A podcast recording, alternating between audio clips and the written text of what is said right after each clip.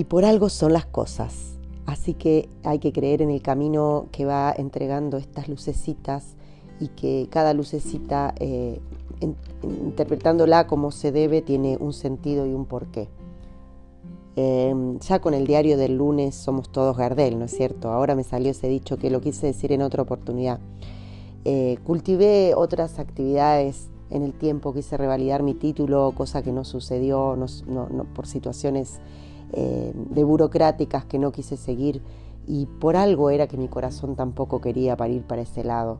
Eh, luego hice un magíster en compliance análisis de riesgo que me llevó, gracias a Dios, a estar esos eh, tiempos de pandemia estudiando muchísimo en un tema que me apasionaba, porque tenía que ver con el derecho, tenía que ver con el orden, tenía que ver con el cumplimiento de la ley, pero de forma positiva, dando educación sobre las cosas, sobre las normas que había que cumplir para poder tener una sociedad un poco más correcta y que un sistema empresarial tenga que hacer las cosas no por obligación legal, sino también porque hay que hacer las cosas bien. ¿no? El convencimiento que se tenía que eh, entregar en algún momento a la alta dirección eh, y en, todos los sistemas, no solamente empresariales, sino educacionales y demás, de sentir que eh, tenemos que cumplir la ley y tenemos que también cumplir normas éticas, morales, para poder estar viviendo en una sociedad mucho más globalizada y, con normas eh, que tengan que ver solamente, no solamente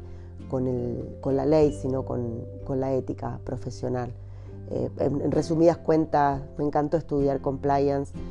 Fui presidenta de la World Compliance Association durante un año y, unos meses. También no, no, no, fue una actividad que me, que me dio mucho placer.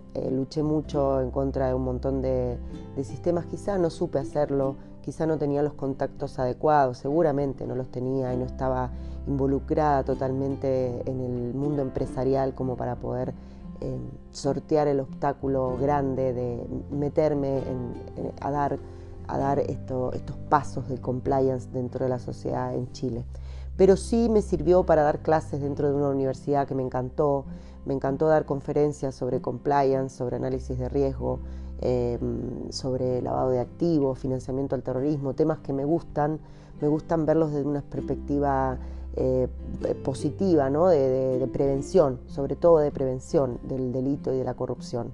Aunque siempre decimos que estamos años luz y que eso, alguien tiene que poner la primera, la primera piedra, alguien tiene que dar ese granito de arena y me sentí súper capacitada de eso, me, encantó estudiarlo, lo hice muy bien, obtuve mis títulos en, universidades extranjeras eh, sobre compliance y bueno, y llegó el punto donde tuve que también decidir apartarme, alejarme de, esta asociación que no, me, que no me daba ya placer eh, dirigir, que no, no obtenía tampoco el feedback del grupo con el cual estaba compartiendo y conocí personas maravillosas que también quedaron en el camino y que siguen estando ahí en mi vida eh, y que, seguimos en contacto por suerte con, vidas también súper, súper, súper, súper, súper eh, atractivas para conocer.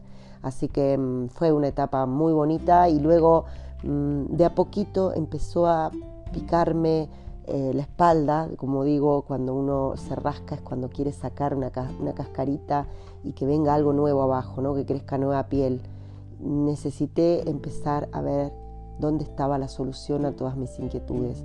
Y ahí me di cuenta que eh, la pregunta a mis, a mis, a mis inquietudes, eh, la respuesta a mis inquietudes, perdón, estaba dentro mío.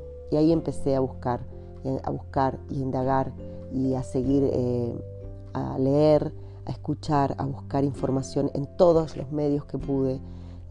mis hijas a veces eh, se reían porque subían al auto y escuchaban de los más variados discursos en diferentes podcasts en los idiomas que yo entendía, ¿no? Dentro de los que yo entendía, pero con tono mexicano, con tono colombiano, con tono español. Eh, y bueno, y ahí me mantuve firme, eh, muy perseverante. Lo que yo admiro de este momento de mi vida es mi perseverancia, mi fuerza de voluntad, mis ganas de seguir creciendo, de buscar, de, encontrar la vuelta a esos errores que cometí, eh, de poder eh, perdonarlos, que no significa que uno vuelva a abrazar las situaciones, pero sí a perdonarlos y a mirarlos con otros ojos. Y lo pude hacer, lo estoy haciendo. Es un trabajo diario, yo creo que todos los que estamos en este camino sabemos que no se solucionan los problemas del alma de un día para el otro, quedan cicatrices, quedan dolores, quedan ganas de abrazos que, uno quiere dar, tienen de, de miradas, de conversaciones pendientes, de aclaraciones, siempre hay algo que uno no termina de cerrar.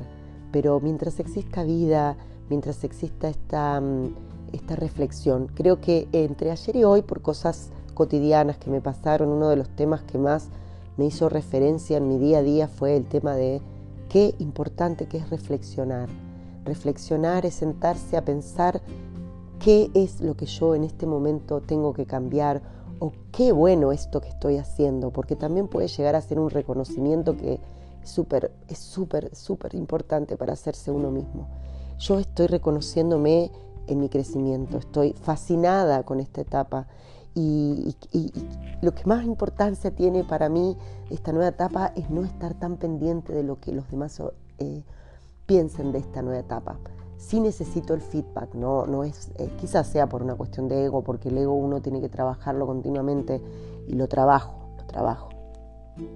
Pero es para asegurarse, sentirse segura de que el camino no quiero que sea otro, no quiero que sea otro, porque me siento, me siento muy plena, me siento muy contenta, me siento muy eh, reconociendo el camino transitado. Me encantó haberlo contado así, pucha, me quedaron historias a lo loco, ¿no es cierto?, que serán en otros momentos oportunidades eh, de, hablarlas. Hoy quiero cerrar acá este capítulo contándoles que vienen capítulos estrellas, hermosos, con gente maravillosa, que seguramente son parecidos a los que vos te cruzás todos los días en la calle, que parecieran que tienen unas vidas aburridas, normales, eh, rutinarias, eh, problemadas, pero que están llenas de esperanza, de luz, de vida, de sueños, de proyectos, que nos podemos proyectar en ellos.